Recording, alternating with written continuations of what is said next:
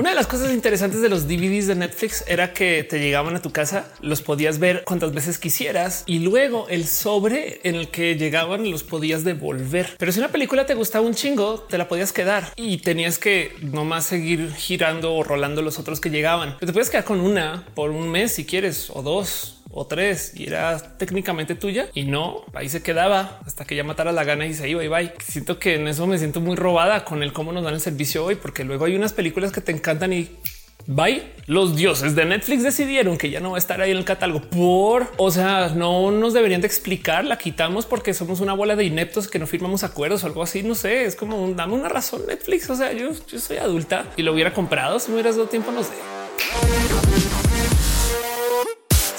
Estos servicios que llega a nuestra casa directamente vía nuestras teles, consolas o dispositivos múltiples, Netflix es básicamente parte de la familia o a veces literal la familia en que al hacer login recuerdas de cuánta gente lo está ocupando. Entonces se aparecen tus exes y las si te cae un qué chido. Somos una familia bien unida. Ahí en el Netflix se ve. Pero una de las cosas que lleva sucediendo desde hace mucho tiempo es esta como caída de Netflix que ahora se volvió muy evidente en este 2022 porque ahora sí, mucha gente cerró su cuenta. De hecho, en enero, si mal no estoy, fue la primera vez que Netflix perdió usuarios desde su gran lanzamiento. No, no sé si fue la primera vez, pero seguramente sí. El caso es que entonces, pues por supuesto que siendo esto Netflix, cada quien tiene una respectiva explicación de por qué. Y no les va a mentir, mi tema aquí es que todas esas explicaciones son válidas. Se los juro. O sea, todas esas quejas, si las sumamos, a lo mejor dan el pues por eso. O sea, no quieres, estás viendo y no quieres ver Netflix. Ahí está todo. Saben que ahí les va. Les dejo aquí unos segunditos si quieren poner comentarios del por qué creen ustedes que Netflix falló. No sé, denme su opinión. O sea, que no les gustó o, por qué cerraron su cuenta o la van a cerrar prontamente. Adelante. Chill.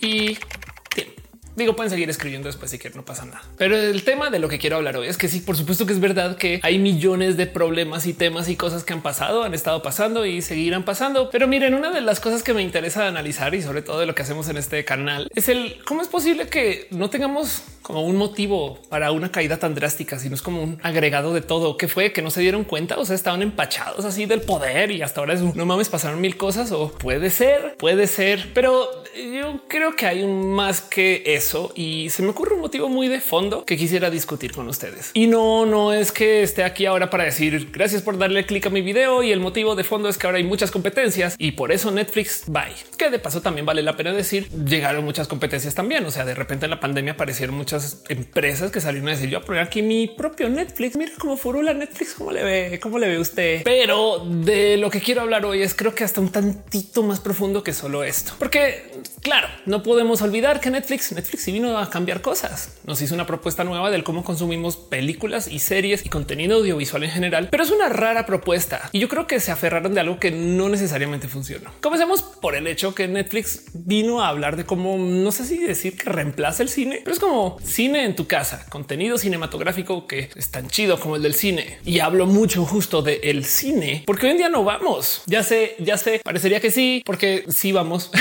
pero si vemos las estadísticas es muy fácil topar que realmente hemos dejado de ir al cine, por lo menos como lo hacíamos antes, porque hoy en día tenemos millones de opciones más. Piensen ustedes que en los 80 90 la gente a duras penas jugaba videojuegos como se juegan hoy y sobre todo la gente manejaba horarios laborales diferentes y podía ir más al cine. Y de muchos modos estos servicios de stream pues lo que están haciendo es un mira como en el cine pero chido, como por ejemplo te damos información de quién está en la película, cuándo, en qué momento, a qué hora. O en el caso de Netflix se acercaron a hacer una mega propuesta cenada con una cosa que se llama Bandersnatch donde nos dieron esta suerte como de tele interactiva que pues sí responde a la pregunta del cine, pero moderno, con tecnología, de un modo horrible, porque siento yo que la gente en Netflix se le olvidó que existe esta cosa que se llaman los videojuegos, que ya es tele interactiva. O sea, como que ver Bandersnatch es un poquito como que yay, eventos de QuickTime, la serie, esto va a pegar. Bueno, el caso no les culpo. Además, miren, hay tele interactiva del 53 o bien que podríamos decir que la tele interactiva es tuitear mientras estás viendo la tele y eso Netflix lo aprovecha mucho. Entonces, eh, la propuesta está, está chida y no les culpo. Es un sí, esto es el cine y pues estamos en tu casa, entonces no necesariamente es el cine, pero si queremos hacerlo chido, entonces tenemos que darte más cositas y la propuesta es buena, pero eso no es exactamente lo que vino a traer Netflix a la mesa. Netflix descubrió algo acerca de nosotros y es que verán, una de las cosas que sucede cuando convives con el Internet es que también existen los datos de la gente que está en el Internet, pero por consecuencia de tener datos, se percataron que persona aquella que ocupa de Netflix para ver contenidos no ve esos contenidos como lo estaría viendo si estuviera viendo la tele. Y no suena súper obvio esto, pero no lo es, porque fíjense que antes de Netflix existía una cosa que se llamaba el rating, que daba datos a veces con un mes de demora. Netflix sabe en el momento si una serie le fue de la chingada. Y en caso de que no lo supiera, también monitorea las redes sociales. Entonces se conecta con eso. Yo creo que Netflix es muy bueno con el cómo hace contenidos que nos invitan a tuitear, así sea por medio de la rabia. Por ejemplo, una de las cosas que Netflix hace bien es que se inventaron un sistema de distribuir poniendo cajas de hospedaje de todo su contenido en tu proveedor de Internet. Básicamente lo que hizo Netflix fue que puso estas como cajas servidor que evitan que tú salgas al Internet a ver contenido que está en Netflix cuando vas a ver Netflix. O sea, si tú le hicieras ping a un servidor de Netflix, no sale al Internet. Está puesto ahí donde está tu proveedor de Internet. Entonces, todo es así. Pues comparen Netflix con, no sé, Daily Motion o YouTube. Pero si bien estas son las propuestas positivas, de las negativas hay mucho de qué hablar. Netflix un día decidió que no queríamos tener estrellitas, sino que esto que esto no sirve. Esto rompió el algoritmo ¿eh? de paso. Por eso tenemos tan malas recomendaciones. O el problema del cual yo creo que la mayoría de la gente se queja es que hacen series chidas que luego abandonan doblemente criminal. Si consideramos las series animadas, es güey, quién más hace estas series animadas? Nadie. Pero usted me da una temporada o dos y luego dice ay, siempre no. Es más, aquí es donde está la gran mayoría de las quejas de todo el mundo. Y ahorita hablamos más de esto, pero pues sí, también las otras cosas que hizo Netflix recientemente es el cambio cambió el que tú pudieras o no compartir tus cuentas con la familia. Y entonces mucha gente que tenía cuentas para su polículo poliamoroso y sus 19 vínculos, eso era lo que hacíamos, lo juro, Netflix. Por eso había tanta gente usando mi cuenta. Hay exes en el poliamor, hay exes y no les puedes quitar Netflix. O sea, igual y sabes renegociar la relación, vuelven. Es como, o sea, claro que vamos a usarlo muchas personas. O el otro cambio en esto de las quejas que he escuchado bastante, que no sé si es positivo o negativo, vale la pena platicarlo de todos modos. Es este del que ahora nos ofrecen contenido para algunas series de modo semanal. Entonces no nos dan todo de golpe, sino que mientras va saliendo y si un poco del por no sé si esto le añado o no a de lo que quiero hablar hoy. Más probablemente le resta, va en contra de mi propuesta. Pero el caso es que de todos modos es un cambio y, y no nos gustan estos cambios. Y entonces, pues sí, sumas todo esto izquierda, derecha, lo de la sopa, lo de la queja, lo de la puesta aquí, la molestia y pues todo eso a lo mejor eso fue lo que le pasó a Netflix. Aunque ahí les va. Yo creo que Netflix metió las patas porque hizo una propuesta tan drástica del cómo se hace el contenido audiovisual que rompieron todo el catálogo de lo ya existente y la migración es tan cara que están haciendo cosas horribles en público en respuesta a su gran decisión. Qué chingados acabas de decir, Ofelia. Ahí les va. El tema es que Netflix, pues tiene historia. De hecho, cuando Netflix emigró al Internet, pues en esencia lo que hicieron fue subir su catálogo de DVDs a digital y ya los puedes ver ahí listo. Wow, nadie más hace esto así, excepto todos los servicios de piratería. Pero bueno, el caso aquí te cobramos y entonces te va a gustar más porque nos pagas. Pero el tema es que Netflix descubrió algo que no mucha gente había observado acerca del consumo digital de series en el Internet, porque nadie había hecho un sistema para distribuir series en el Internet. Gracias a Netflix es que se descubrió el concepto del maratoneo en inglés el binge watching. ¿Qué quiere decir esto? Pues para nosotros que consumimos a calidad de maratón, pues nada, porque así ha sido siempre. Entonces, pues claro que lo vamos a ver así. Pero para estos ejecutivos del cine y de la tele es como de wow, me estás diciendo que no se van a esperar una semana, aunque lo tengan ahí, lo van a ver de una. Sí, señor Hastings, CEO de Netflix, que así es como veíamos los DVDs también. Yo recuerdo de sentarme a ver Lost de un DVD por sentada, pero cómo se ha pasando este momento de que Netflix descubre que existe el maratoneo. Según yo, el error de Netflix es que se empacharon de este finding. Básicamente salieron a decir wow, esto es verdad. Tenemos que cambiar todo lo que se hace en lo audiovisual para reflejar esto. Netflix hace series de tal modo que cada temporada es como un gran episodio. Esto, por ejemplo, es súper requete mega hiper obvio en Star Trek, donde técnicamente cada episodio arranca con el capitán o la capitana hablándole a la bitácora, anotando de qué va el episodio. Cuando hicieron la primera temporada de Discovery, una nueva temporada de Star Trek para Netflix o con ayuda, apoyo de Netflix, así comenzó y nos dieron una leída de la bitácora para toda la temporada, cosa que nunca antes había sucedido. Esto para mí fue el momento del claro es que esta es su tirada, hacer no una serie de varios episodios, sino que más bien hacen una serie de un episodio por temporada. En esencia, para Netflix las temporadas son un episodio que dura 12 horas y lo parten con hoyitos para que puedas descansar o tener una vida, ir al baño o algo así. Obviamente esto no lo pueden hacer con todas las series porque además tienen muchas que no más compran. Entonces ahí la mezcla. Pero vean, por ejemplo, que esto también se lo hicieron hasta los Simpsons, que no se hizo con los Simpsons. Hicieron Los Simpsons 2 que se llama Disenchantment. Conocen? Y entonces esto es. Yo creo que lo que hizo Netflix fue intentar cambiar el cómo se hacen las series porque se tienen que ajustar al medio del Internet y los datos dicen que la gente maratonea. Entonces las series, pues ahora se modifican. Si le sumamos a eso que ahora Netflix viene de ser una empresa de gente que viene del cine. Entonces, en mi corazón, en mi opinión, en mis pensares, según yo, Netflix lo que está haciendo es tratando de cineificar la tele. Y como no, tienen los datos que comprueban que la gente hoy en día consume diferente en el Internet y la tele se acabó. O sea, el Internet lo de hoy viejo. Pero entonces aquí está el dilema. Esa migración a que los contenidos son maratoneables de episodios de 10, 12 horas, que es la propuesta Netflix o algo así, llamémosle, es tan cara que Netflix no ha podido ajustar bien y les ha ido del nabo. Cosa que si le echamos cabeza, viene desde hace muchos ayeres. Netflix no ha hecho más sino moverle a su algoritmo de cómo mide cuánta gente ve una serie o un episodio de hace como tres o cuatro, casi cinco años. Y también, pues por supuesto que es ese tema del cómo pues hay una necesidad de hacer más dinero, pero pues también han ido subiendo el precio de sus servicios desde hace cinco años porque pues, tienen que seguir generando como si fueran 2013 al 2015. Saben como que hay algo ahí que dices esto no es de ayer. Esto es como que Netflix de verdad dándose cuenta que su propuesta a lo mejor tiene roces y saben que la vida está hecha de esos roces. No puedes experimentar sin romper uno que otro accidente laboratorio por allá y crear un mutante. Por supuesto que Netflix, que es una empresa que viene del mundo de la tecnología y del cine, va a decir este es el cine, pero estamos en el futuro. Entonces el cine del futuro se ve como yo digo que se vea, porque yo soy una startup con mucho dinero. Y sí,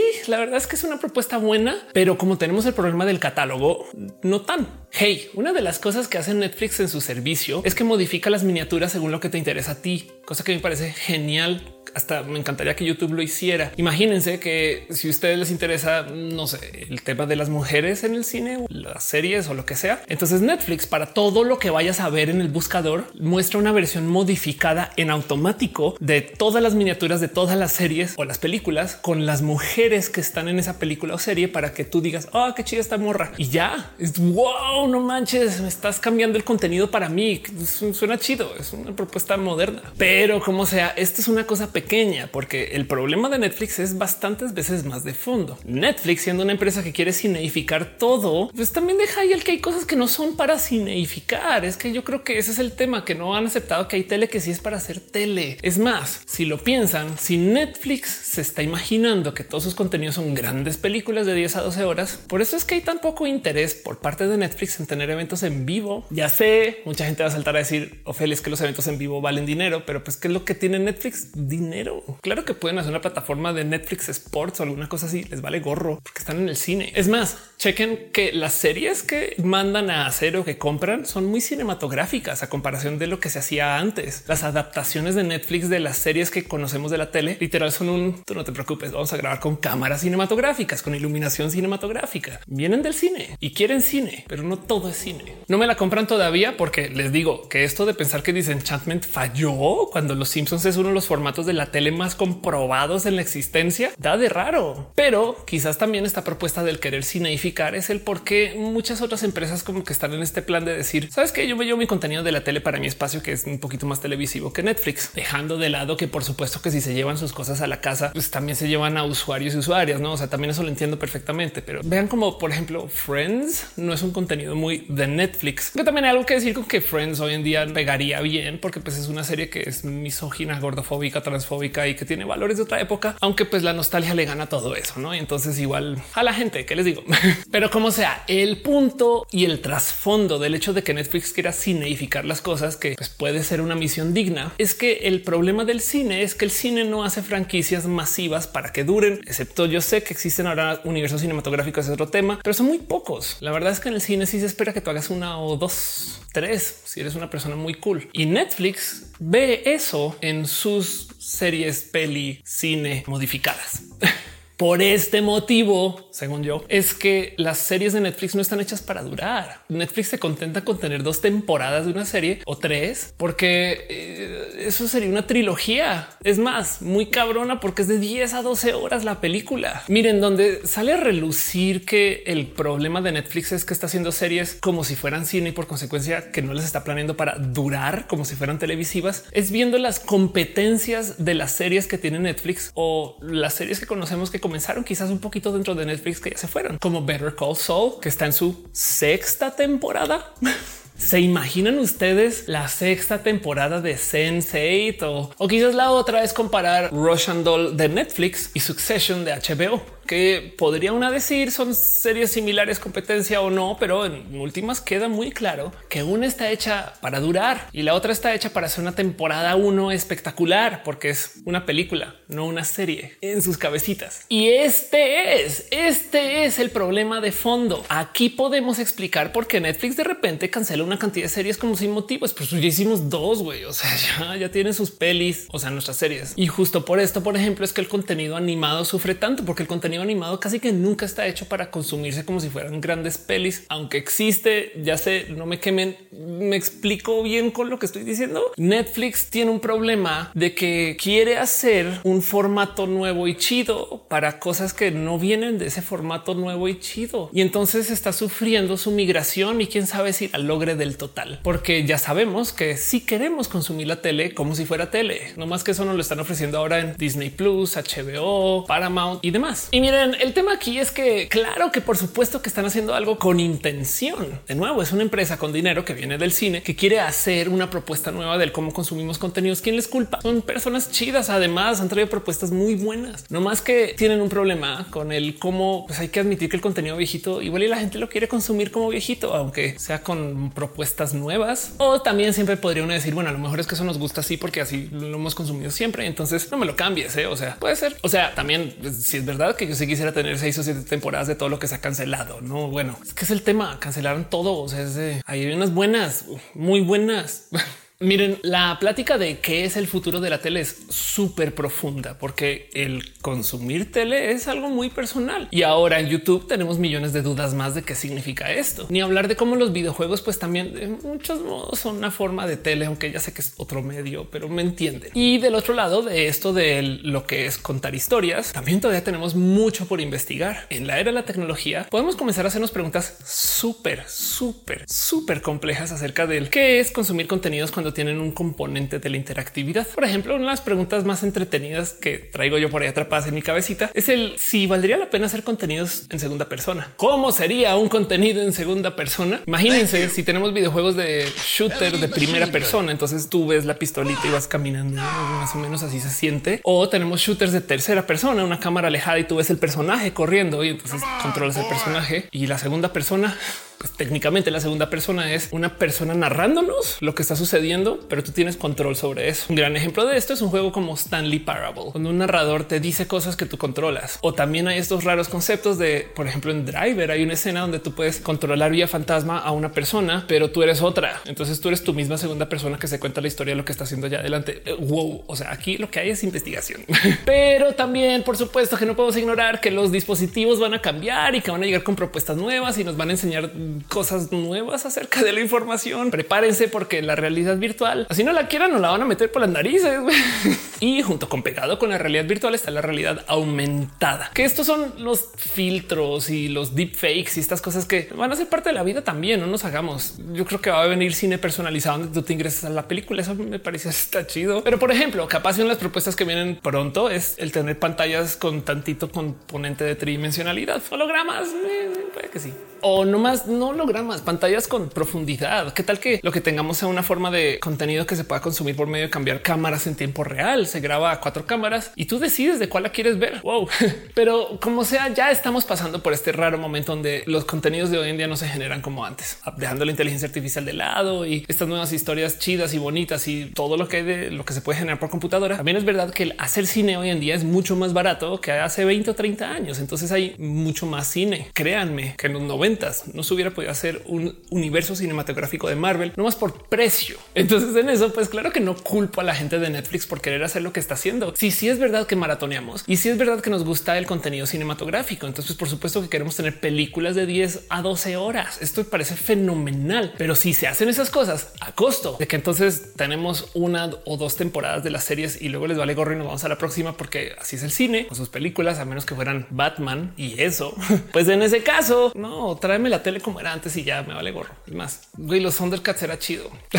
Ahora sí quisiera dejar sobre la mesa que yo creo que hay unas cositas que Netflix podría hacer que me encantaría, aunque a veces doy un poco del Así sería chido. Güey. Yo sé que esto a casi nadie le va a gustar, pero qué tal que Netflix nos dejara tener comentarios? Les dije, les avisé que a casi nadie le va a gustar eso, pero piénsenlo, serían chidos. Yo me gozo mucho cuando aquí en YouTube se suben documentales y cosas así como serias y la gente comenta cosas no tóxicas, troleadas, aunque a veces medio trolean un poco. No sé, el documental de los dinosaurios así en la hora 32 con 55 segundos de repente pone jaja, se le salió un moco. Yo eso le di la bienvenida, como que igual iba un poco de sí, no sé. A mí sí me sirve que me opinen como con el minuto y las cosas lo que está pasando. Es más, muchas veces pasa que como hay cosas que son de interés, los comentarios también. Entonces de repente tú te topas ahí un poco de no manches lo que encontró este güey que opinó. A veces ves tú en YouTube cosas como yo estuve en esa guerra. Entonces me gustaría que Netflix también pudiera ver. No sé, a veces me pregunto cuánta gente habrá visto esta peli, esta serie, qué pensarán y, no hay como un lugar que digas wow. Y si no, en el peor de los casos, Netflix devuelve las estrellas. O sea, el buscador también es horrible. Es impresionante que tengamos todas las películas del mundo y veamos las mismas cinco series.